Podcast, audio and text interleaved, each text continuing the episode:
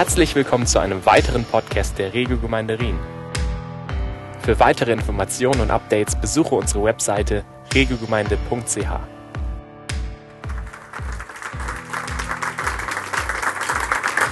Man merkt gleich, dass ein richtiger Prediger der so eine Bibel Dicke hat. Bibel, ja. Da weiß man gleich, äh, was, was Sache ist. Ich finde es auch sehr passend und bezeichnend, dass das letzte Mal, als ich im G5 war, was deine Heimatgemeinde ist, da hast du mich äh, vorgestellt oder hast mich begrüßt und jetzt haben wir gerade die Retourkutsche. Äh, schön, dass du da bist. Wahrscheinlich müssten dich meine kind Kinder besser vorstellen, weil die dich, äh, glaube ich, besser kennen als ich dich. Nur etwas kennengelernt, aber was ich bisher kennengelernt habe, das begeistert mich. Bist ein cooler junger Mann. Ähm, du bist eben auch im Wow-Team. Deswegen äh, kennen dich meine Kids da schon seit längerer Zeit. Wir haben auch so ein bisschen gemeinsame äh, Geschichte. Äh, der Ort des Leidens, äh, die SDH. ist nicht nur Leid, auch Freude. Vor allen Dingen heutzutage ist etwas mehr Freude. äh, das verbindet uns eben auch. Und äh, ja, ich äh, möchte einfach noch kurz für dich beten und äh, das größte, die größte Art der Wertschätzung, die man einem Preacher, erst recht, wenn es ein Gastredner ist, entgegenbringen kann, ist, dass man jetzt einfach nicht erstmal eine halbe Stunde äh, sondiert, äh, wie sieht er aus, wie bewegt er sich, ähm, warum redet er anders als Wolfi, sondern dass wir mit offenen Herzen einfach das entgegennehmen, weil es nicht in erster Linie um, um dich geht als Person, genauso wenig wie es um mich geht, wenn ich hier stehe, sondern es geht darum, Gott zu hören, seine Stimme zu hören, seine Worte sind Geist und Leben. Und es geht, wie gesagt, auch um dieses Thema, Gott besser kennenzulernen. Und das wollen wir durch sein Wort. Und so möchte ich gerne für dich beten. Vater, wir preisen dich, Herr, dass wir diese Gelegenheit haben, uns zu versammeln, dass wir auch andere Menschen einladen können, Danke für Joshua, für seine äh, Begabung, die du in ihn hineingelegt hast, äh, für, für äh, dein Wort, das er gerne weitergibt. Und Vater, wir bitten dich, dass du ihn segnest, dass du durch ihn hindurchfließt und dass auch wir gesegnet äh, werden, wenn wir unsere Herzen weit machen, die, die Herzenstüre hoch machen und dir Raum geben in unserem Leben. So bitten wir, Geist Gottes, dass du derjenige bist, der äh, mit Kraft und mit Gegenwart kommt und die Worte erfüllt. In Jesu Namen. Amen. Amen. Dankeschön. Als ich ähm, vorhin hier reingelaufen bin, ist mir gleich aufgefallen, was für eine herzliche Gemeinde ihr seid. Ähm, beim, beim Lobpreis voll dabei, ganz viele Leute Hände schütteln, schön freundlich von Herzen Hallo gesagt. Und nicht im negativen Sinne, aber das hat mich irgendwie an meine Oma erinnert. ähm, nicht, nicht, weil ihr irgendwie äh, ein sehr... Äh, Altersstandard, der sehr weit oben anzusiedeln ist, habt, sondern äh, bei meiner Oma ist es so, wenn ich in die Tür hineinkomme, äh, dann werde ich zuallererst ganz, ganz freundlich begrüßt. Und dann gibt's dieses Phänomen, ich weiß nicht, ob ihr das auch kennt, man kann nicht ohne Geschenk bei der Oma wieder aus der Haustür rauskommen. Wenn es irgendwie nur ein Salat ist oder hier, ich hab dir noch eine Tafel Schokolade. Es ist, also ich, es wirklich, ich habe vorhin noch mal nachgedacht, ich glaube, ich bin noch nie ohne eine Tüte oder irgendwas bei meiner Oma äh, rausgelaufen. Und ich denke, es zeigt einfach so dieses, ähm, vielleicht habt ihr euch ja daran gewöhnt, aber ich, ich vermute mal, dass ihr hier nie mit leeren Händen wieder rauskommen könnt. Hier kommt, ihr, ihr bekommt hier immer was. Ich würde ich würd sogar so weit gehen, äh, ich weiß ja nicht, ob ihr euch schon an den Wolfi dran gewöhnt habt, aber einfach um das mal zu sagen, er ist ein sehr begabter Sprecher. Ähm, ist so, ja. Äh, in, in der Psychologie bezeichnet man als Habituation, wenn man sich an etwas gewöhnt. Ja, da könnte man entweder sensibler werden, ähm, also ein Kuhbauer, der zum Beispiel nach einem Jahr äh, viel Zeit mit Kühen, äh, kann er unterscheiden, wie alt Kühe sind und so weiter. Er wurde dafür sensibilisiert. Es gibt auch Habituationen in die andere Richtung, und zwar, äh, wenn man äh, in einem Wohnzimmer ist und da riecht's nicht gut. Und man verbringt eine lange Zeit in dem Wohnzimmer, dann riecht's auf einmal nicht mehr schlecht. Also man nimmt das nicht mehr wahr, müsste man so sagen. Das ist Habituation. Warum sage ich das? Habituation äh, ist was ganz Natürliches, aber was passieren kann, ist, dass die Gewohnheit der Schönheit ihren Glanz berauben kann. Das heißt, die, die Gewohnheit raubt etwas.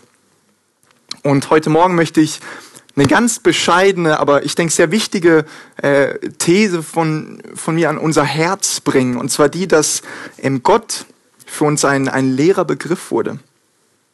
Dass wir sehr häufig von Gott sprechen. Das äh, Wort Gott kommt sehr häufig und schnell über unsere Lippen, aber irgendwie spüren wir dabei gar nichts mehr. Oder äh, anders ausgedrückt, irgendwie ist es hohl geworden. Wenn, wenn wir jetzt hier fragen würden, okay, was ist Gott, dann kommen vielleicht schnell pauschale Antworten. Aber wirklich diese Tiefe, die eigentlich der Begriff Gott haben sollte, irgendwie ist die gar nicht so da, obwohl es anscheinend, also es gibt keinen Sonntaggottesdienst ohne den Begriff Gott. Hoffe ich auch. Aber da muss man auch aufpassen. Das heißt, ähm, eines oder vielleicht sogar das Ziel von heute Morgen, was Gott mir aufs Herz gelegt ist, dass wir neu eine Faszination und eine Tiefe für Gott entwickeln können. Philipp Melanchthon, ein Theologe, hat, er hat einmal gesagt, ähm, die wichtigste Frage des ganzen Lebens äh, und des Lebens überhaupt ist die Frage, ob Gott existiert oder nicht. Ich würde dem nur bedingt zustimmen. Warum? Weil wenn ich die Frage, Gott existiert, mit Ja beantworte, dann ist es immer noch eine hohle Aussage, weil dann existiert einfach ein Gott. Die Frage ist dann aber, wer ist denn dieser Gott? Was macht ihn aus? Äh, sonst sind ja irgendwie dann auch alle äh, monotheistischen Religionen genau die gleichen. Wer ist also Gott? Ich möchte äh, deshalb kurz hier nochmal innehalten und, und beten und Gott einladen, dass er heute Morgen zu uns spricht, ganz besonders in diesem Bereich. Vater, großer Gott, wir laden dich ein, dass du uns heute Morgen neu begegnest, weil wir darauf angewiesen sind. Und füll du unsere Vorstellung von dir mit dir selbst und spreng sie, wenn nötig. Amen. Ich möchte in, in drei Schritten heute einfach kurz uns ein bisschen da reinführen. Zuallererst darlegen, warum äh, dieses Thema Gott zu kennen ein so wichtiges, vielleicht sogar das wichtigste Thema äh, des Christentums überhaupt ist. Und dann äh, zweitens ziemlich schnell dazu kommen, was denn äh, die großen Probleme, vielen Dank, und, und Illusionen, die wir vielleicht haben in Bezug auf, naja, ich kenne doch Gott, haben. Und dann drittens äh, kommen wir auf den Advent zu sprechen und was das Ganze überhaupt mit dem Advent zu, zu tun hat. Viele von euch kennen wahrscheinlich das, das erste Gebot, dass man den Herrn, seinen Gott, von ganzem Herzen, von ganzer Seele und mit seinem ganzen Verstand lieben soll. Das ist das erste und, und größte Gebot. Und das zweite ist ihm gleich. Du sollst den Nächsten lieben wie dich selbst. Nun, ich weiß ja nicht, wie viel ihr Erfahrung schon mit dem Verliebtsein oder mit dem, mit der Liebe gesammelt habt, aber ich würde, ich würde schon sagen, dass, ähm, wenn, wenn es nicht ein, so ein, ein kurzes Verliebtsein auf den ersten Blick ist, dann bedingt die Liebe, dass man, dass man die Person kennt. Weil Liebe muss irgendwo den Anker werfen können. Also irgendwo muss man sich festhalten. Das heißt, wenn Gott sagt, liebt mich, dann geht das nur, wenn wir ihn kennen. Es geht gar nicht anders. Vielleicht könnte man es sogar noch schöner formulieren und sagen, äh, gerade weil wir ihn kennen, lieben wir ihn. Und, und was ich damit zuallererst aufzeigen möchte, ist, dass das aller, allerwichtigste und das erste Gebot, was Jesus uns gegeben hat, ganz eng damit in Verbindung steht, ihn zu kennen, Gott zu kennen, zu wissen, wer er ist. Liebe muss also diesen Anker werfen. Wolfi hat ganz am Anfang schon äh, erwähnt, was in, in äh, Johannes 17, Vers 3 steht, und zwar, äh, dass das ewige Leben eben das ist, dass man den allein wahren Gott und äh, Jesus Christus, sein, seinen gesandten Sohn, erkennt. Und deshalb äh, die Bibel sehr, sehr klar ist, nicht nur an dieser Stelle, dass dieses Gott kennen, das ist schlussendlich unsere Bestimmung, unser Ziel, wofür wir gemacht sind. Und im, im Griechischen steht hier äh, das Wort, das nicht nur an der Stelle vorkommt, sondern immer wieder im Alten Testament, die Septuaginta, da ist im griechischen Text genau das gleiche Wort für Adam erkannte Eva. Also das sehr intime, physische, emotionale, aber auch kognitive, also flächendeckend. Wenn wir von Erkennen sprechen, biblisch gesehen, ist es nicht nur ein Wissen, sondern es geht, es geht in jeden Bereich, in jeden Ebene mit hinein. Und gerade deshalb, nochmal, muss dieses Gott kennen unser Fundament sein und bleiben. Ich würde sogar sagen, bis dahin, dass äh, wenn wir in, das, in das letzte Buch der Bibel schauen, in, in die Offenbarung, und dann lesen wir in, in Kapitel 4, wie äh, Älteste, 24 Älteste, ständig ihre Kronen immer wieder vor, vor dem Thron Gottes hinwerfen und einfach nur rufen, heilig, heilig, heilig. Und zwar, sie, ist euch schon mal aufgefallen, sie ändern den Text nicht. Und das heißt, dass sie es die ganze Zeit machen. Und ich denke, das ist nur deshalb möglich, weil sie irgendwie ständig, die sind ja vor Gott, die sehen ihn, dass sie ständig diese Frische haben von dem, wer ist Gott? Wow, er ist so genial und dann wieder, immer wieder neu. Aber nicht, weil es ein Ritual geworden ist, sondern ich glaube, das ist fast automatisch. Ist fast automatisch. Ähm, wenn man da sogar philologisch reingeht, hat das Erkennen sehr, sehr viel mit dem Schauen zu tun. Gott zu kennen ist also das ewige Leben. Es ist flächendeckend und es ist Grundbaustein für, für unseren Glauben. Nun zu, zu ein bisschen Illusion und zu Problemen, die wir vielleicht damit haben. Ähm, ich denke, vielleicht bist du jetzt äh, hier auf deinem Stuhl und sagst, ja, das stimmt, ich, ich sehe, es ist sehr, sehr wichtig und ich, ich weiß, ich bin, noch, ich bin noch auf dem Weg, aber trotzdem möchte ich sagen, ich kenne Gott schon, ich habe ihn schon erfahren und ich denke, ich möchte es überhaupt nicht bestreiten und ich würde sogar sagen, es ist so und du könntest sehr schnell sagen, ja, er ist ein Vater, er ist ein guter Gott, er ist ein guter Vater, er ist Liebe, er ist Gerechtigkeit.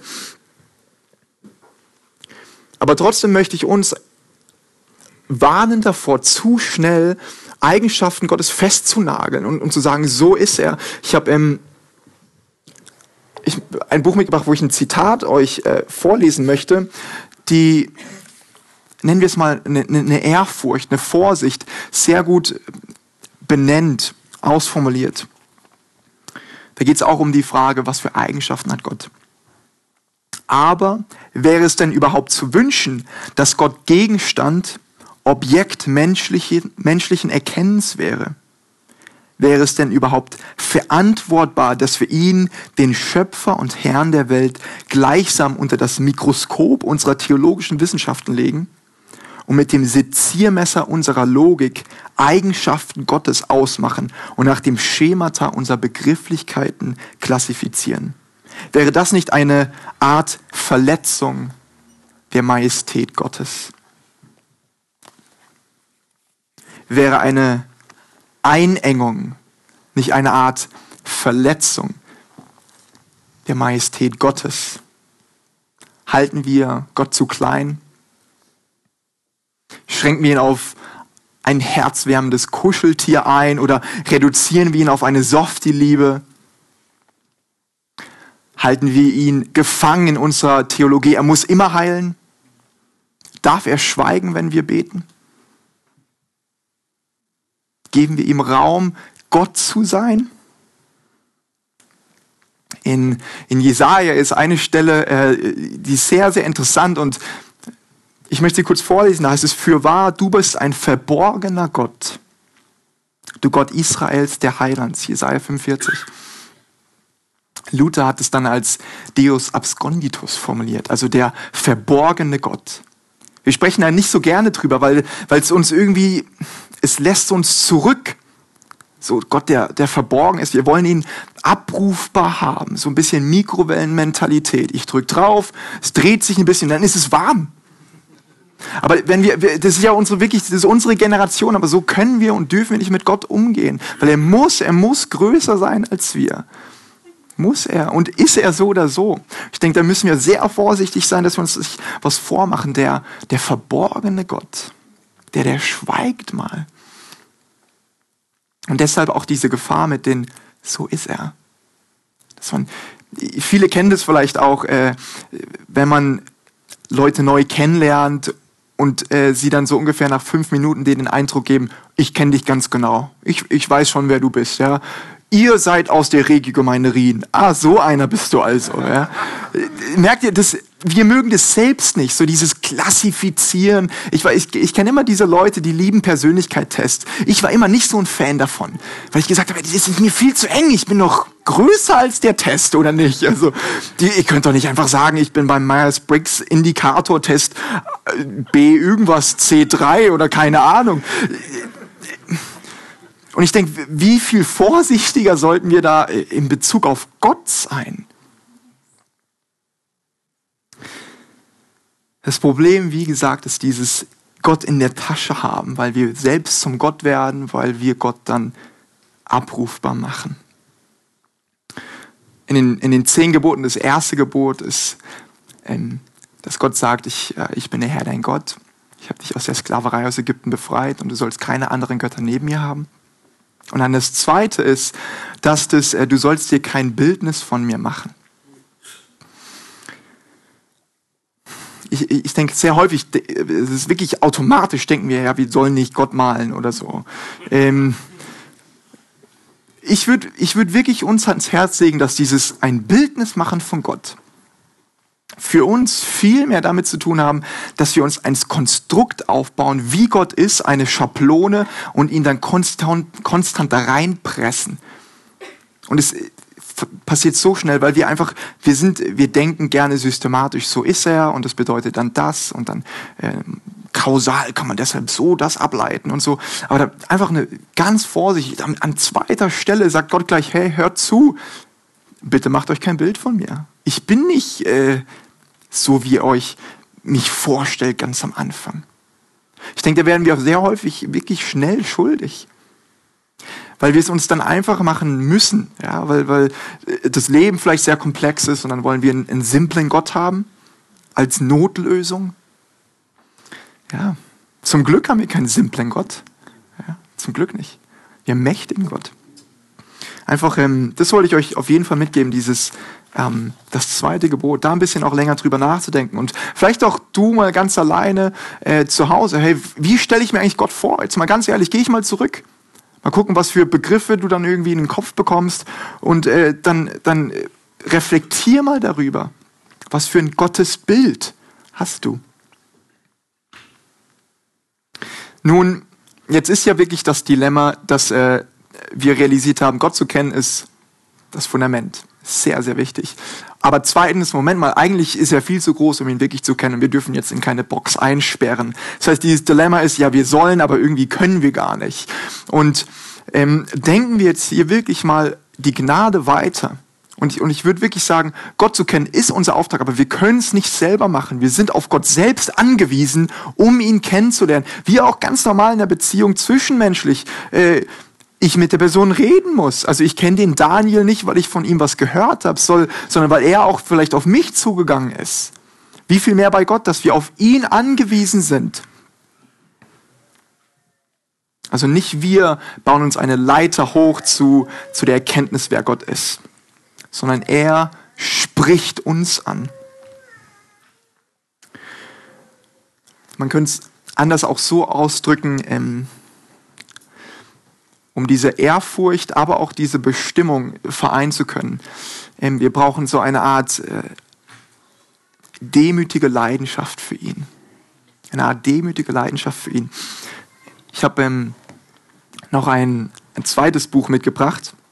Ähm, ich habe äh, mir sagen lassen und gehört, dass ihr hier äh, sehr gut Englisch sprecht. Ähm, deshalb möchte ich ein, ein Gebet von einem äh, mittlerweile verstorbenen Pastor vorlesen, der ein ganzes Buch, sehr klein, aber es hat es in sich, äh, über wer Gott ist, geschrieben hat. Und er beginnt immer mit einem Gebet und wie er mitunter sein, ähm, sein Buch beginnt, ist in dieser Ehrfurcht, aber zugleich in dieser Bestimmung, ich weiß, ich, ich soll dich aber kennen. Und ich möchte es vorlesen. Es ist ein bisschen Englisch, altes Englisch. Ähm, ein, ein bisschen Englisch, ein bisschen altes Englisch. Aber wir kriegen es hin. Ähm, er schreibt, O Majesty unspeakable, my soul desires to behold thee. I cry to thee from the dust. Yet, when I inquire after thy name, it is secret. Thou art hidden in the light which no man can approach unto. What thou art cannot be thought or uttered, for thy glory is ineffable. Still, prophet and psalmist, apostle and saint have encouraged me to believe that I may in some measure know thee. Therefore I pray, whatever of thyself thou hast been pleased to disclose, help me to search out as treasure more precious than rubies or merchandise of fine gold. For with thee shall I live when the stars of the twilight are no more, and the heavens have vanished away, away and only thou remainest. Amen.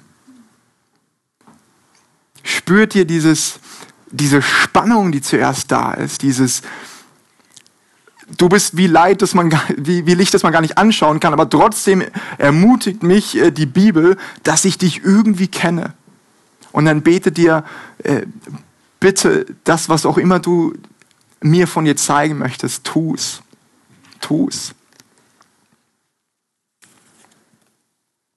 Jetzt, ähm, da wir durch das Nadelöhr durchgegangen sind von dem, ähm, okay, wir haben vielleicht Gott doch nicht so im Griff, wie wir denken oder dachten, ähm, möchte ich zu, zu dem Bibeltext von heute kommen. Er möchte, darf gerne mit mir aufschlagen zu Philippa 2. Wir kommen jetzt nämlich zum Advent.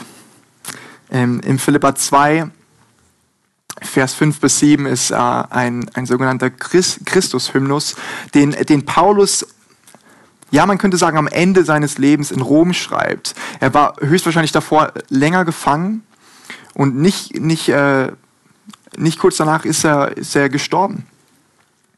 Und äh, der Text ermutigt zuallererst, dass äh, man in der Gemeinde sich äh, demütig bewegt und den anderen höher schätzt als sich selbst. Ähm, und dann malt er so Christus hin und sagt, weil Jesus. Deshalb verhalten wir uns so. Und dann beschreibt er, äh, Paulus, dass Jesus Gott ist und ein Mensch wurde. Ich möchte es kurz vorlesen. Philippa 2, Vers 5 bis 7. Denn ihr sollt so gesinnt sein, wie es Christus Jesus auch war, der, als er in der Gestalt Gottes war, es nicht wie ein Raub festhielt, Gott gleich zu sein, sondern er entäußerte sich selbst, nahm die Gestalt eines Knechtes an und wurde wie die Menschen. Der, als er in der Gestalt Gottes war, es nicht wie ein Raub festhielt, Gott gleich zu sein. Warum mir der erste Teil der Predigt so wichtig war, ist, weil wir, wir, wir leben ja nach, äh, nach der Geburt Jesu, nach dem Kreuz, so nach der Auferstehung. Das heißt, wir schauen auf Gott immer durch Jesus durch und das ist auch, das ist auch richtig und wichtig so. Aber das bedeutet nicht, dass wir bei Jesus stehen bleiben, sondern wir müssen verstehen, dass Paulus zuallererst sagt, hört zu, Jesus ist Gott. Das war nämlich für die Zuhörer da noch nicht so klar, wie es für uns vielleicht sein mag. Äh, in ein, ein Buch weiter, in, im Kolosser 1, schreibt er auch von dem, von dem präexistenten Jesus, der schon bei der Schöpfung dabei war der nicht erst, äh, als er in der Grippe lag, irgendwo auf einmal plötzlich da war. Das heißt, Jesus ist Gott.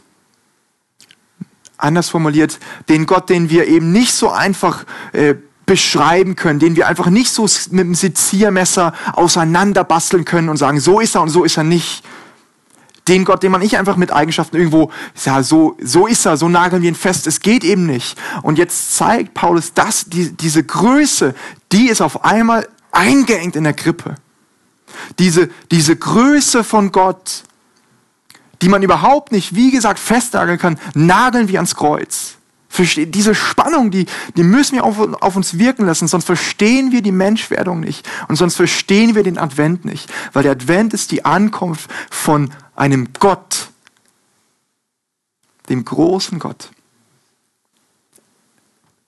In, in alten Liedernbüchern ist es sehr spannend, wenn man ähm, die Adventslieder anschaut und sie dann mit den ähm, Liedern des Palmsonntags zum Beispiel vergleicht. Palmsonntag, dann wenn Jesus in, nach Jerusalem einzieht auf den Esel, ihr erinnert euch, äh, häufig sind die fast austauschbar.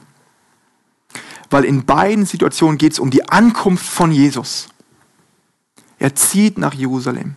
Er zieht ein. Er zieht in die Welt ein als Geburt.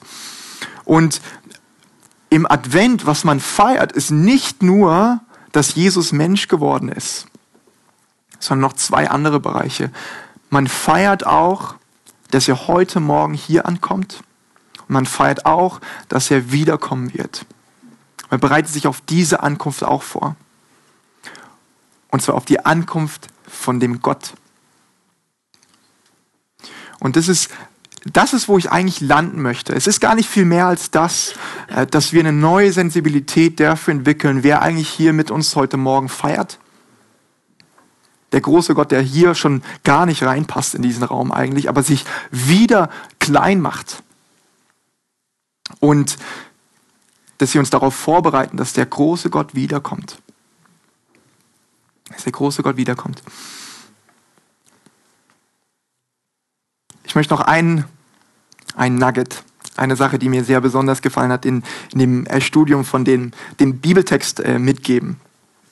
Und zwar heißt es ja, dass äh, er sich entäußert hat. Man könnte auch übersetzen, er entleerte sich. Ähm, manche fallen dann von dem Pferd auf die Seite, dass sie sagen, äh, Jesus als Gott wurde so Mensch, dass er seine Gottheit ganz hinter sich gelassen hat, weil er sie eben ausgeleert hat. Ähm, das ist, das ist eben nicht so. Und das, das zeigt sich gleich später, und zwar als es dann heißt, sondern er äußerte sich selbst und nahm die Gestalt eines Knechtes an. Das ist eine sehr interessante Gegenüberstellung, dieses Auslehnen, aber annehmen, zugleich annehmen ist, äh, blöd gesagt, etwas dazu bekommen. Ähm, ich denke, das zeigt die zwei Seiten von, von Jesus auf, dass er zugleich Gott ist, aber zugleich die Knechtsgestalt annimmt. Da sind ganz tiefe Schätze verborgen, weil es zeigt ein Stück weit, wer er ist. Beides zugleich. Er nimmt an. Er nimmt eine Knechtsgestalt an. Ich möchte, ähm, bevor ich äh, den Schluss mache, noch einmal Philippa 2 vorlesen. Denn ihr sollt so gesinnt sein, wie es Christus Jesus auch war. Der, als er in der Gestalt Gottes war, es nicht wie ein Raub festhielt, Gott gleich zu sein, sondern er entäußerte sich selbst, nahm die Gestalt eines, Gestalt eines Knechtes an und wurde wie die Menschen.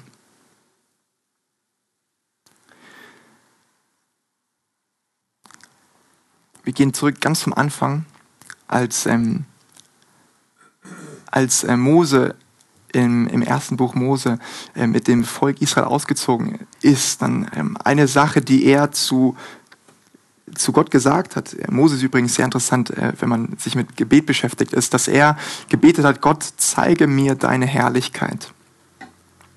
Zeige mir deine Herrlichkeit.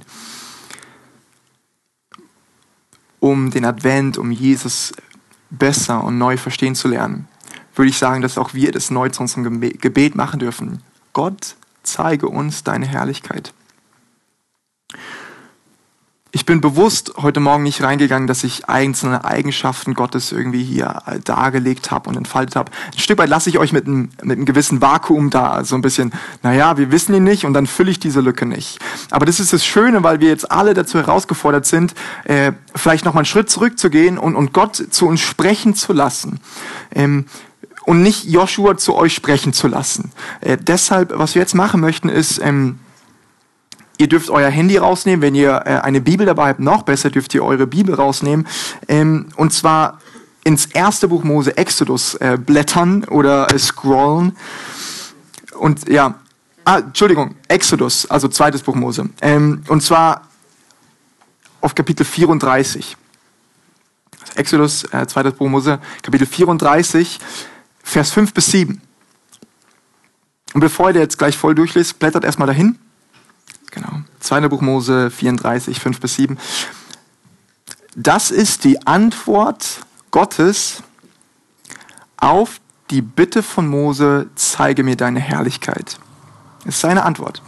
Äh, zumindest erstmal das, was er sagt. Da kommen noch andere Sachen dazu, und zwar wie er erschienen ist. Ähm, möchte jetzt kurz für uns beten. Dann machen wir es so, dass wir in kleinen Gruppen zusammenkommen und ihr gemeinsam diesen Text lest. und stellt euch die Frage, was sagt Gott hier über sich selbst aus? Wie beschreibt er sich? Aber auch, was sagt er zum Beispiel nicht über sich? Ähm, und einfach da ein bisschen, ihr könnt dann gerne auch miteinander beten und neu Gott bitten, zeig auch du mir persönlich deine Herrlichkeit, zeig wer du bist, weil wir wollen, ich will dich besser kennenlernen. Wir hoffen, du hattest viel Freude beim Zuhören. Für weitere Informationen und Updates besuche unsere Webseite regelgemeinde.ch.